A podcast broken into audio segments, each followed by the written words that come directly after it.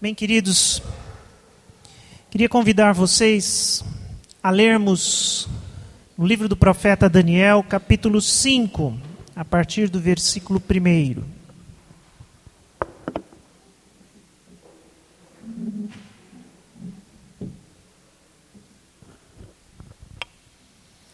Nós vamos retornar ao livro de Daniel e vamos retornar a esse episódio da sua vida lá na Babilônia, capítulo 5, a partir do versículo 1.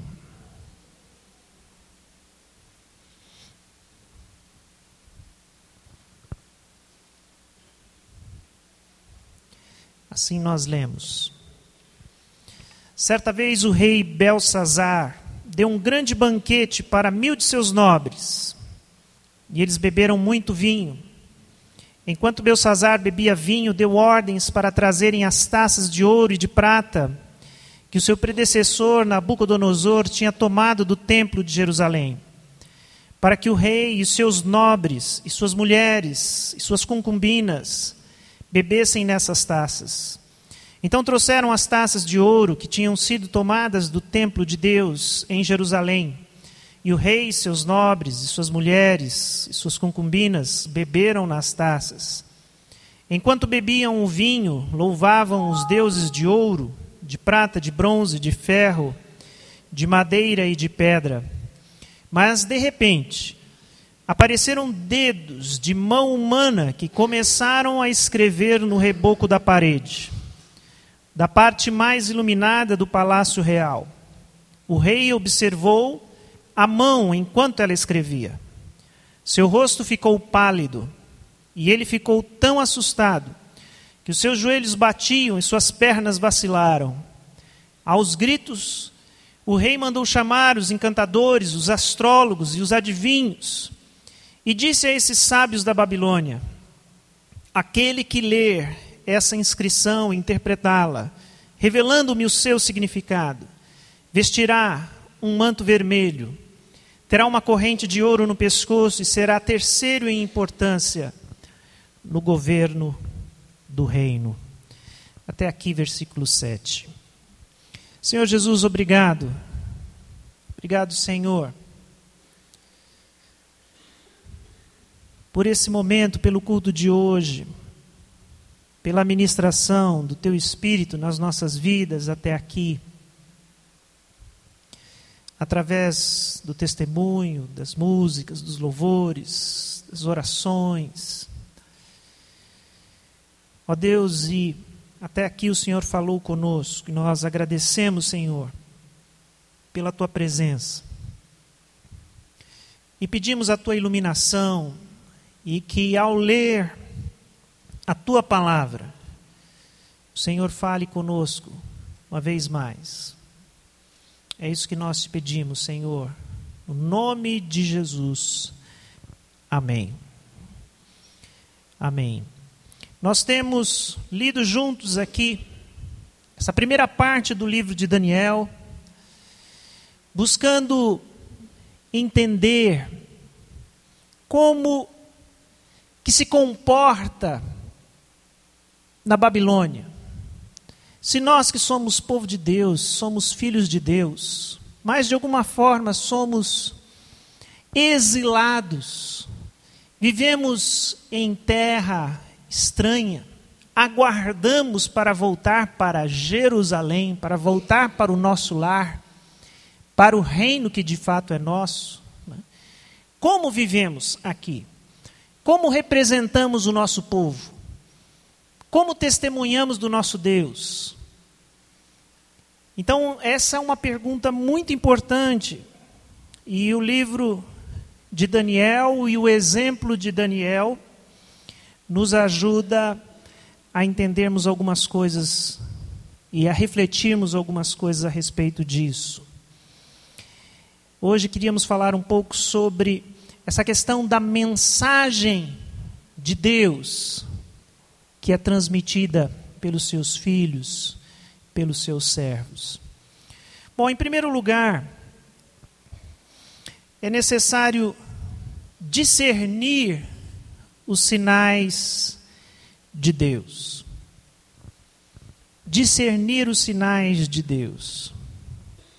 A história que nós lemos, essa história de Daniel, tem esse episódio diferente. Algo acontece ali no reino de Belsazar. Isso muitos anos depois de Nabucodonosor. Uma coisa que nós não, numa leitura desatenta, a gente não percebe no livro de Daniel é que reino entra, reino sai, entra rei, sai rei, e Daniel continua lá. E aqui nós estamos falando de outro rei. Depois de Nabucodonosor, já teve Nabonido, e Belsazar seria filho desse rei que substituiu Nabucodonosor. Mas algo acontece naquela festa, nós refletimos sobre isso há, há duas semanas atrás, quando o rei manda trazer, está fazendo uma grande festa, né, uma, uma balada ali no seu palácio, enquanto a guerra se aproxima, os inimigos da Babilônia se aproximam, o rei, se por irresponsabilidade, se por desleixo, qual, quais são suas razões, mas ele está dando uma grande festa e ele manda, ele quer beber, talvez esse seja a sua, sua última festa, ele quer beber em taças de ouro e ele pede para trazer de lá dos depósitos do palácio as taças que foram roubadas, retiradas do templo de Jerusalém as taças de ouro, para que eles pudessem beber com aquelas taças, assim ele faz. Mas algo acontece que interrompe a festa de Belsazar e seus convidados, que é esse texto que está grifado aqui para nós, versículos 5 e 6. De repente apareceram dedos de mão humana que começaram a escrever no reboco da parede da parte mais iluminada do palácio real. O rei observou a mão enquanto ela escrevia, seu rosto ficou pálido e ele ficou tão assustado que seus joelhos batiam e suas pernas vacilaram.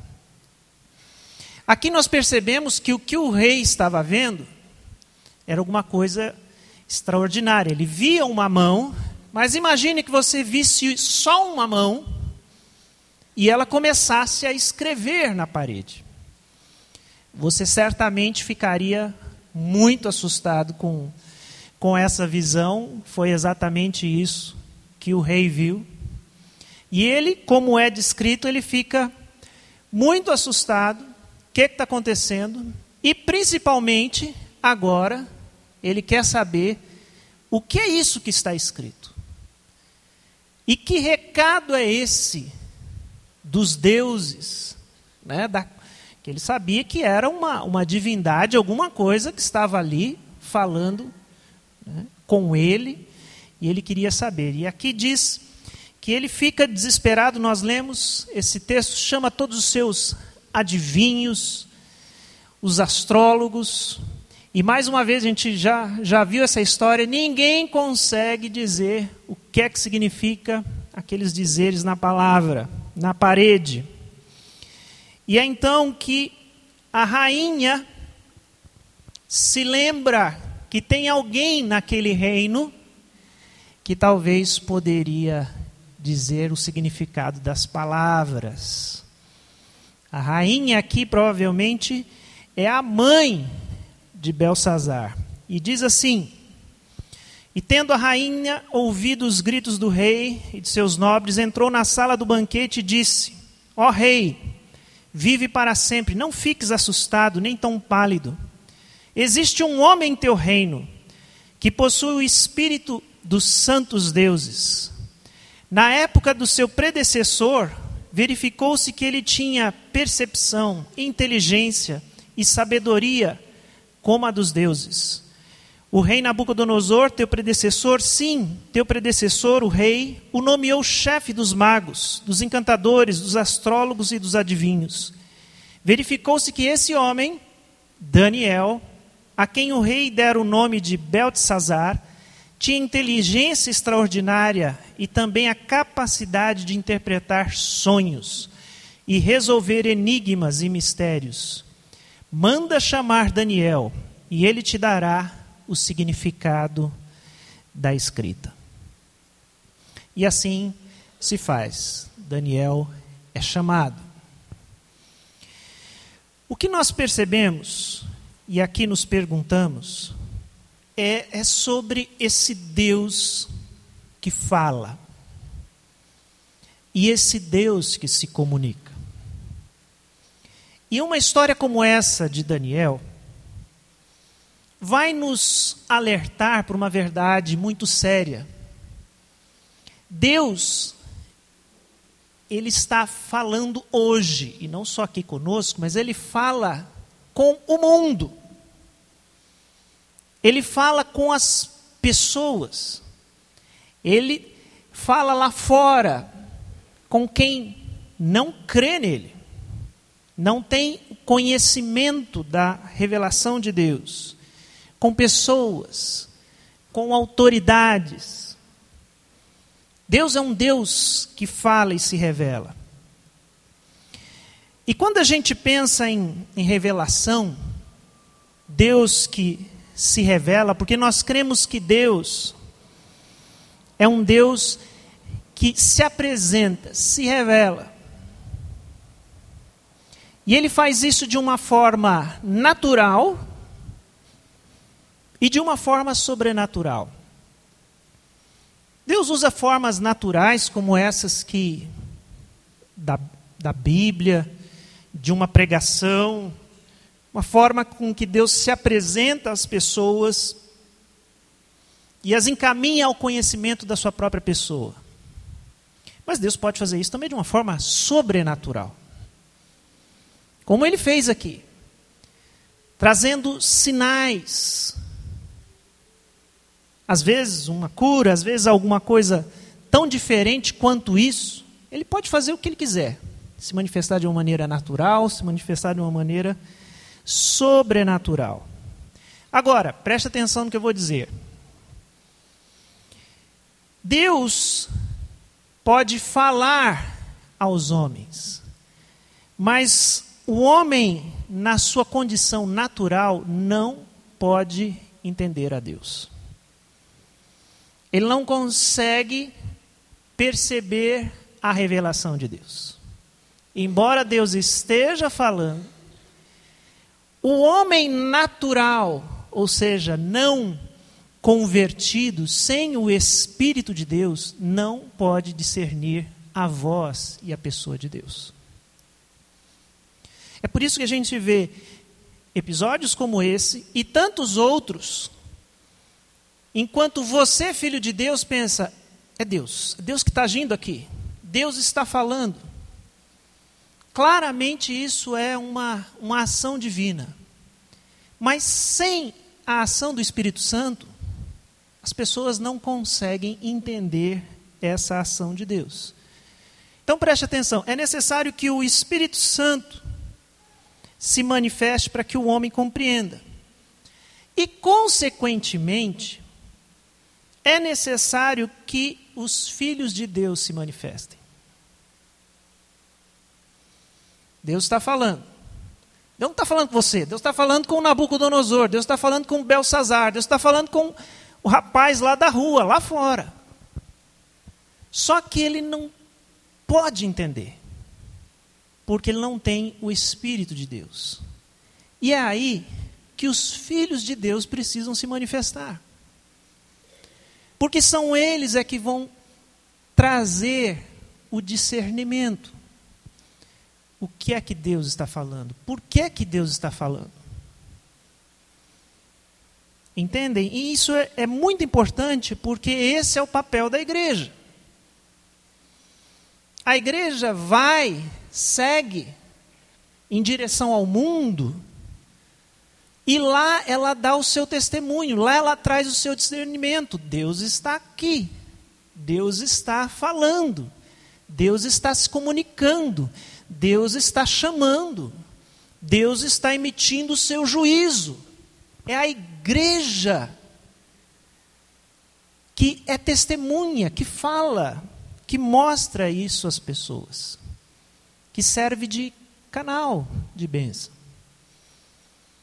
Isso pode acontecer numa manifestação sobrenatural como essa aqui em Daniel, ou, por exemplo, algo tão simples como nós vemos nas Escrituras também, quando Filipe se aproxima daquele eunuco na carruagem, se vocês se lembram dessa história, e ele está lendo o profeta Isaías, mas ele o que?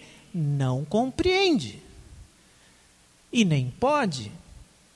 Mas quando um discípulo de Jesus se aproxima e dá o seu testemunho, dá o seu discernimento, apresenta a ele a Cristo, ele passa a entender.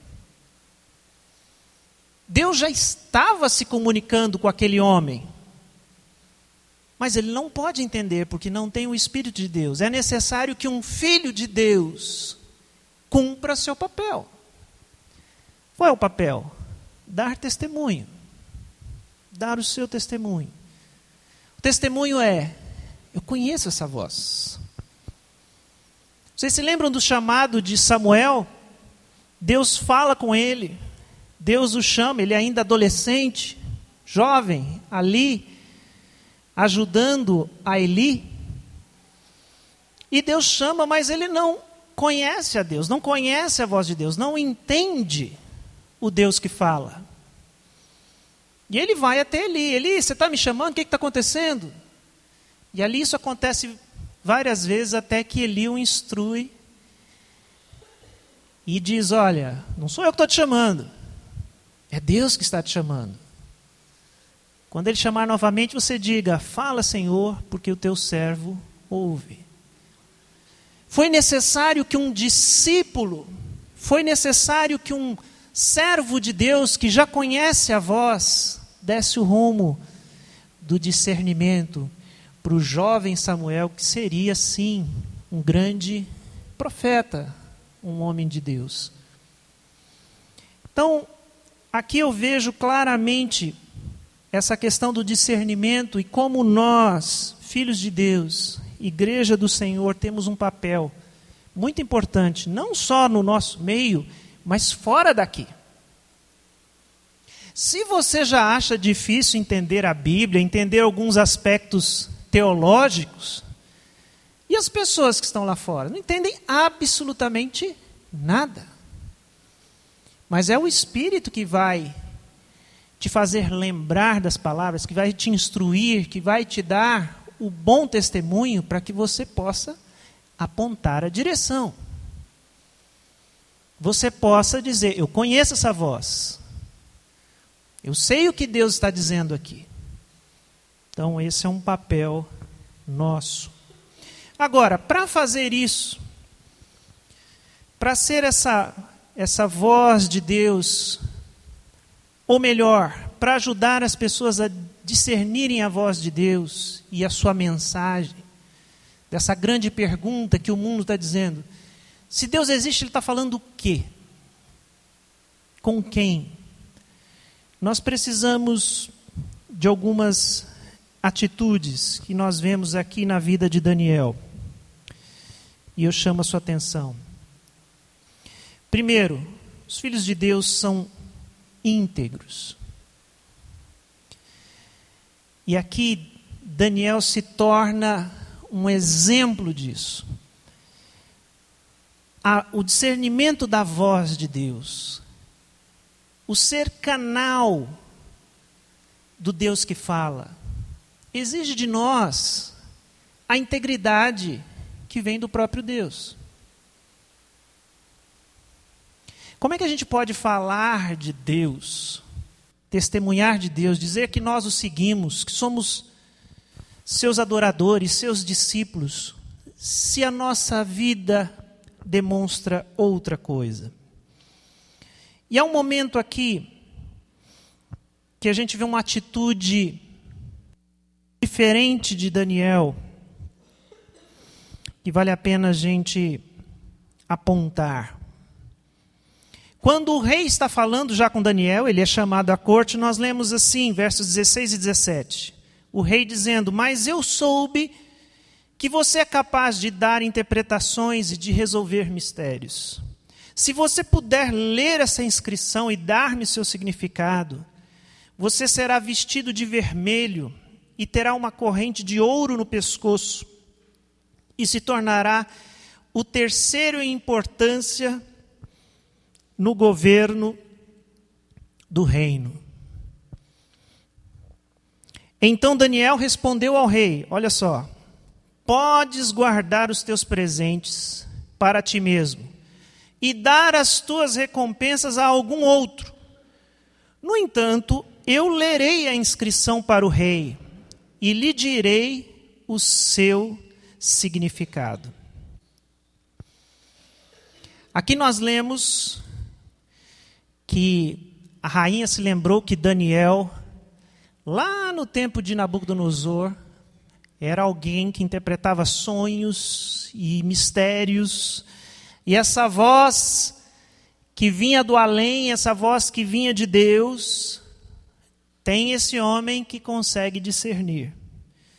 E no desespero, o rei queria muito saber, porque ele, ele sabia que a coisa estava ficando feia para o lado dele. Os inimigos estavam à porta. E ele, né, ele chega para Daniel no seu desespero e oferece né, a sua oferta, o seu suborno. Me diga qual a mensagem, e eu vou te te dar um grande tesouro. Mais do que isso, eu vou te dar poder. Você vai ser o, o terceiro no reino. A gente pergunta, mas por que terceiro e não segundo, né, como foi oferecido a, a José? Uns poderiam dizer que uh, o segundo pode ser a rainha, e ele não vai, né, então te dá o, o terceiro lugar. Mas é mais provável que o pai de Belsazar, o Nabonido, ainda fosse o primeiro. E ele já foi embora da capital, porque o negócio ia ser feio ali. E deixou o filho Belsazar governando seu lugar, ele era o segundo. E ele estava dizendo a Daniel: Me diga o que Deus está falando, e você será o terceiro no reino, no seu desespero. E aí, queridos, nós vemos uma coisa maravilhosa. Um Daniel que fala: esquece seus presentes, não preciso disso, não preciso de nenhum tipo de privilégio, de poder, de cargo. Guarda, né? as palavras são fortes, guarda os teus presentes para outro. Mas não se preocupa, rei, eu vou lhe dar o significado das palavras. Queridos, aqui nós temos uma coisa tão importante, que é o fato de que os filhos de Deus não estão à venda. Isso é muito importante. Nós vivemos num mundo e num tempo onde a integridade não existe. Alguém vai dizer, aliás, é, é, alguém vai dizer que todo mundo tem seu preço. Todo mundo tem seu preço. A questão é que uns são mais caros e outros são bem baratos. Mas todo mundo tem seu preço. Será que isso é verdade? Que todo mundo tem seu preço? Que se te pagassem uma quantia suficiente para realizar todos os seus sonhos, você venderia seus valores, você faria aquilo que as pessoas pedem de você? É muito bom saber que os filhos de Deus não estão à venda.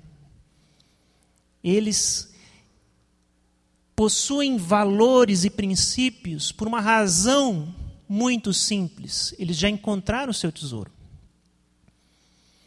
O que poderia ser oferecido a Daniel que fosse mais precioso do que a relação que ele tinha com o seu Deus? Porque os presentes do rei, os privilégios do rei e do palácio poderiam seduzi-los. Se ele já era repleto, pleno, completo na sua relação com seu Deus. Agora, claro que nós estamos vendo aqui um Daniel maduro, provavelmente já um, um senhor de idade avançada, e transpirando aqui toda a sabedoria dessa, dessa vida que ele aprendeu a ter ao lado de Deus.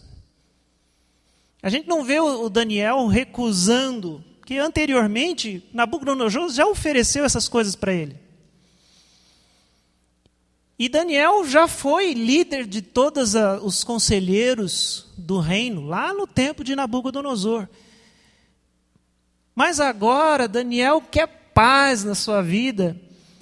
E lá vem o rei com, com novas propostas, né? Ele diz: Deixa para lá, rei, isso aí, nada disso me importa. Mas você quer saber o que Deus está dizendo? Eu vou te dizer o que Deus está dizendo.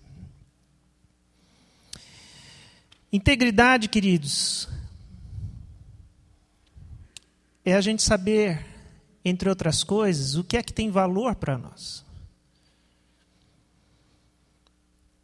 Nós não podemos ser seduzidos por aquilo que seduz as pessoas lá fora: a fama, o poder e a riqueza. Porque se essas coisas nos seduzirem como seduzem as pessoas lá fora, qual é a diferença? Seria de que a gente crê num Deus que esse sim pode nos dar fama, poder e riqueza? Aí vai ser uma disputa, né? Os que adoram a Mamon, os que adoram a Deus, mas no fim todo mundo quer a mesma coisa: poder, riqueza e fama. Mas é aí que os filhos de Deus se diferenciam. Porque isso não pode e não deve nos seduzir. Nós chocamos o mundo quando mostramos ao mundo que nós queremos servir. Preste atenção e você vai ver isso. Todas as vezes que você mostrar para as pessoas que o que você quer é servir, e você não quer nada em troca, que você vai ajudar por ajudar, porque ama, porque se importa, você vai chocar as pessoas. Porque as pessoas estão acostumadas. Não, se você quer ajudar, o que, que você quer em troca? Hoje em dia é até difícil fazer evangelismo de rua. Porque se você vai oferecer alguma coisa para alguém na rua, as pessoas já pensam: o que, que você está vendendo? O que é que você quer? Quanto vai me custar? Não existe carinho, afeto, uma mão estendida de graça. Não existe. No mundo não existe. Então, a igreja ela choca o mundo quando ela mostra a sua integridade. Que ela é movida pelo amor. Que ela é chamada ao serviço. Que nós, e Daniel disse: Eu não preciso, você não precisa me pagar nada, eu vou te dizer. Se Deus me revelar o que está aqui, eu vou te dizer. Isso não custa. Porque isso é ministério. Quando a igreja mostra ao mundo que ela está em ministério, ela choca o mundo. Porque o mundo está pensando, todo mundo quer alguma coisa. Todo mundo quer uma recompensa. Mas não é assim. Os filhos de Deus entendem que estão aqui para servir e dar ao mundo aquilo que eles receberam também do Senhor de graça.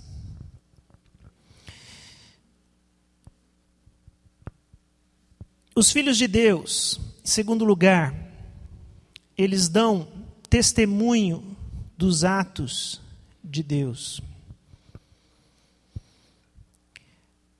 Quando Daniel começa a falar com o rei, ele começa a contar a história de como Deus tinha falado com Nabucodonosor lá atrás. Belsazar não conhecia essa história. A gente viu, conhece muito bem. Nabucodonosor passou apertos tremendos, mas aprendeu sua lição. No final ali da história, ele está reconhecendo o poder de Deus. E agora Daniel reconta essa história ao rei. E ele diz, por exemplo, verso 18: Ó rei, foi a Nabucodonosor, teu predecessor, que Deus Altíssimo deu soberania, grandeza, glória e majestade. Verso 20. Mas quando seu coração se tornou arrogante, endurecido por causa do orgulho, ele foi deposto do seu trono real e despojado da sua glória.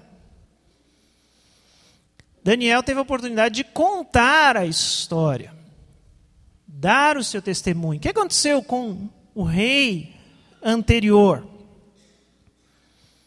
Os filhos de Deus, meus irmãos, são aqueles que dão testemunho dos atos de Deus. O que é que Deus fez e faz na história? De quais atos você participou?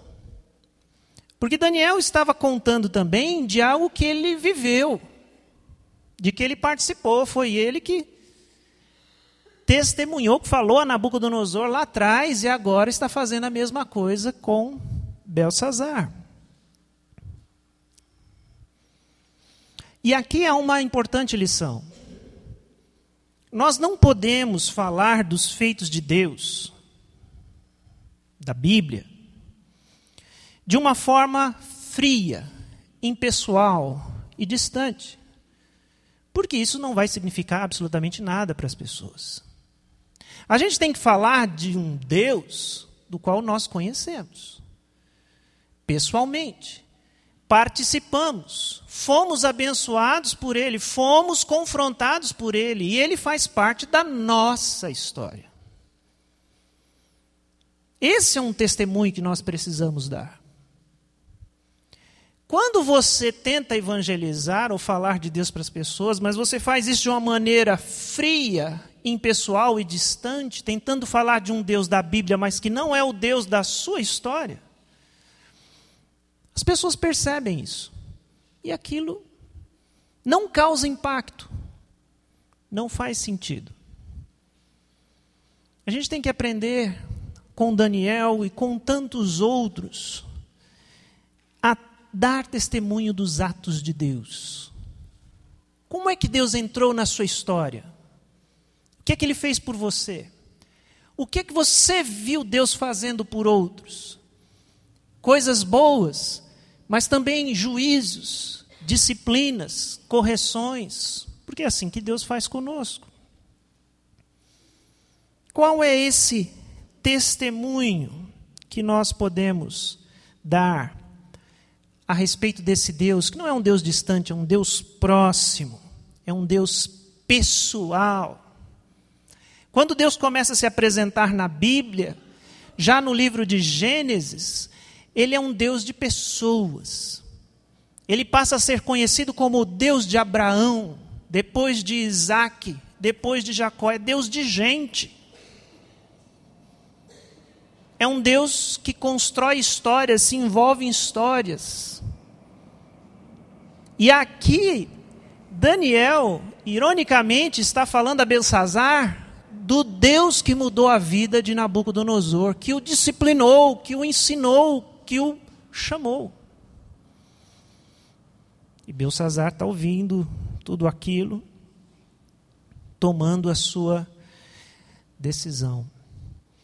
É importante dar testemunho dos atos de Deus quando a gente está lá fora, o que que eu, porque testemunho tem a ver com ser testemunha. Você não pode falar de alguma coisa que você ouviu dizer. Não, eu acho que eu ouvi dizer. Não. É, eu vi. Eu vivi. Eu sou testemunha disso. Isso é um testemunho.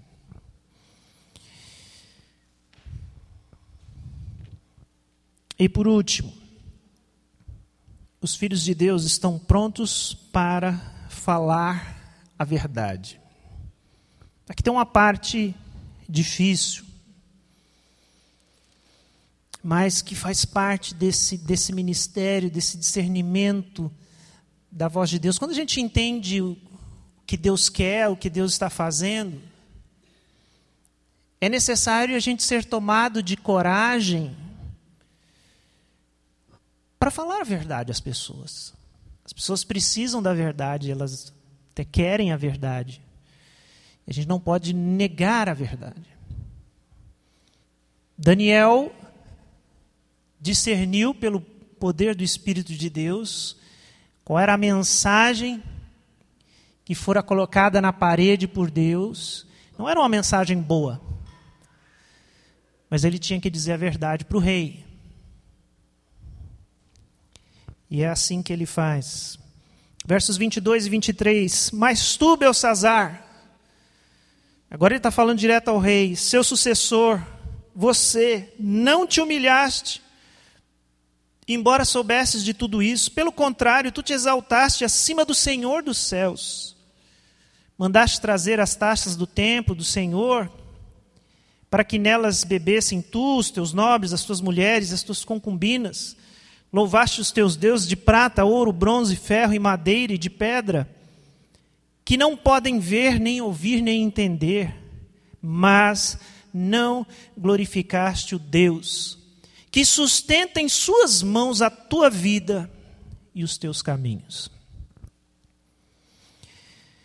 Daniel pôde dizer claramente a Belsazar onde que ele errou. E que com as suas atitudes ele havia desprezado a Deus. Irmãos, nós precisamos ser revestidos de coragem para dizer às pessoas qual é o real problema. E o real problema de todos nós é o nosso orgulho. Todo ser humano precisa encontrar-se com a realidade. Qual é a realidade? Nós somos orgulhosos demais.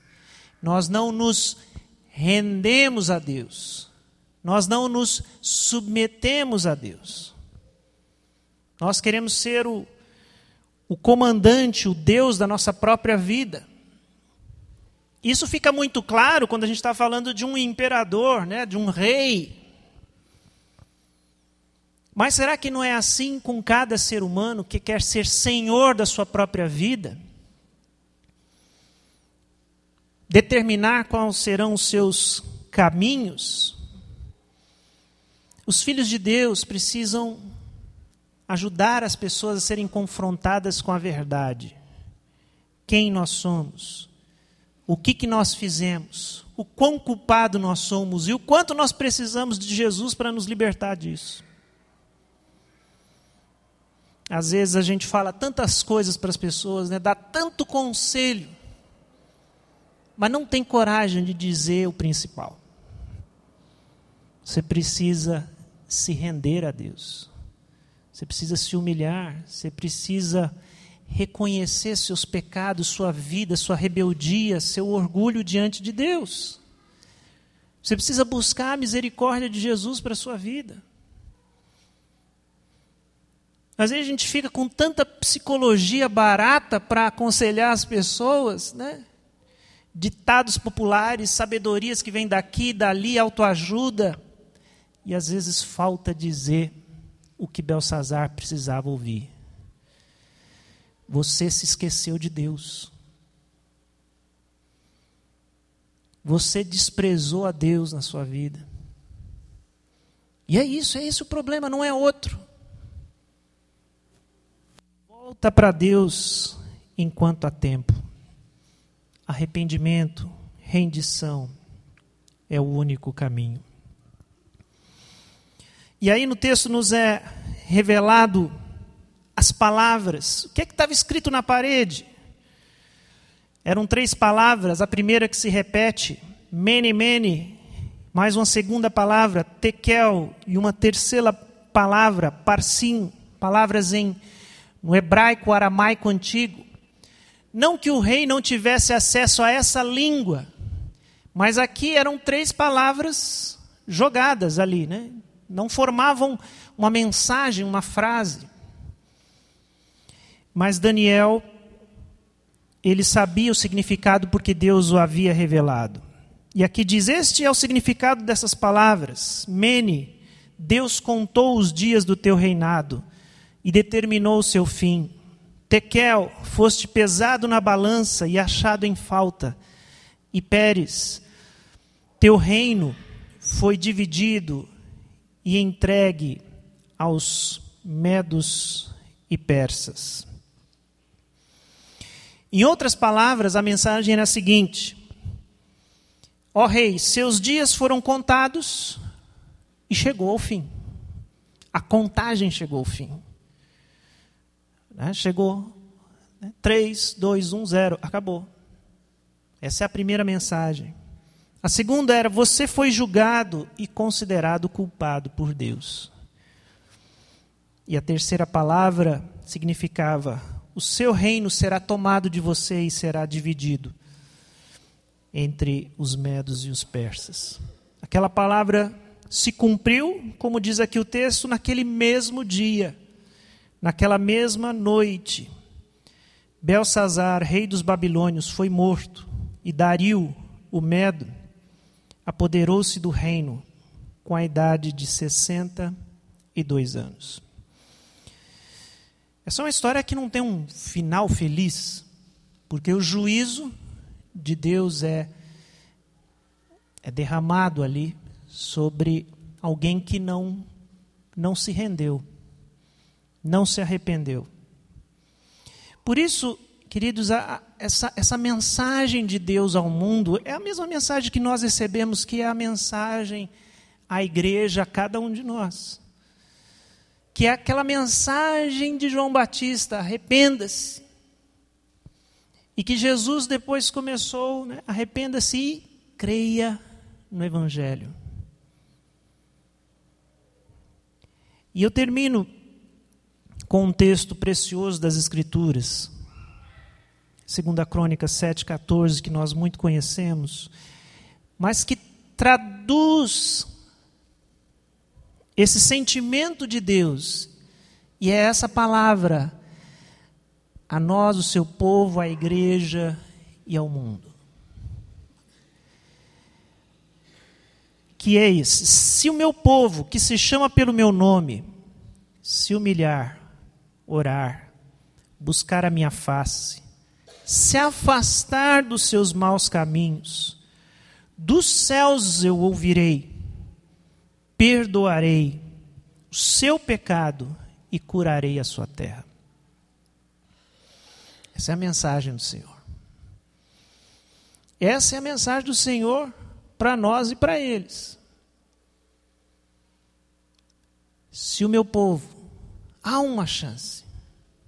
Esse é o chamado. Volta. Se humilhe, reconheça. Quebre os ídolos que existem na sua própria vida derrube os altares, os deuses, toda a idolatria do seu coração e se renda ao Senhor. Porque Ele é um Deus sedento em curar, perdoar. Mas Ele nos chama, nos chama de volta. O livro de Daniel mostra histórias com um bom final histórias com finais ruins. No fim da história de Nabucodonosor, nós vemos um rei que passa ali um aperto, mas depois de uma disciplina, ele volta à consciência, vocês se lembram, e ele reconhece a soberania de Deus. Mas ele morre. Essa foi uma coisa que eu disse aqui, talvez na primeira reflexão sobre Daniel. Nós temos um problema sério no mundo, aqui na comunidade dos filhos de Deus. É que as pessoas que andam com Deus vivem aqui por um tempo, depois morrem. E novas gerações precisam redescobrir esse andar com Deus. A gente fica olhando para a história, para o passado, né?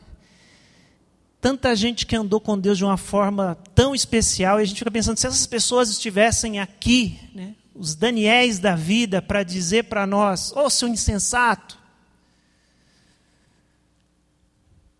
anda com Deus, se arrepende, se renda, se a gente tivesse Graças a Deus a gente tem o testemunho de Daniel imortalizado na palavra. Mas o próprio Nabucodonosor pôde dar testemunho no seu tempo, na sua época, mas agora o rei já não conhecia mais. Os filhos de Deus precisam dar o seu testemunho. Deus já levantou gente maravilhosa aí no passado para evangelizar, para levar o evangelho lugares tão diferentes. Aliás, o evangelho só chegou aqui no Brasil porque alguém trouxe, né? gente veio para cá. Mas é tempo da nossa geração acordar para dar o nosso testemunho. Para dizer ao mundo: eu sei o que isso significa. Eu sei o que Deus está tentando dizer. Cabe a mim, a você, nós temos esse papel. E discernir esse chamado e termos coragem de dizer aquilo que precisa ser dito. Sem arrependimento, sem humilhação, sem reconhecer Deus, Senhor Jesus como Senhor, não há vida, não há salvação. Nossa mensagem não pode mudar, ela continua essa. As pessoas precisam conhecer o quebrantamento que leva a salvação, aquilo que aconteceu conosco. Se nós somos pessoas convertidas, significa que nós fomos quebrantadas por Deus, derrubadas do nosso altar, do nosso pedestal, das nossas ilusões. Entender que Cristo é aquele que nos conduz à verdadeira vida. Se o meu povo que se chama pelo meu nome, se humilhar, orar, buscar a minha face, se afastar dos seus maus caminhos, dos céus eu ouvirei, perdoarei seu pecado e curarei sua terra. Vamos orar, queridos, abaixe sua cabeça.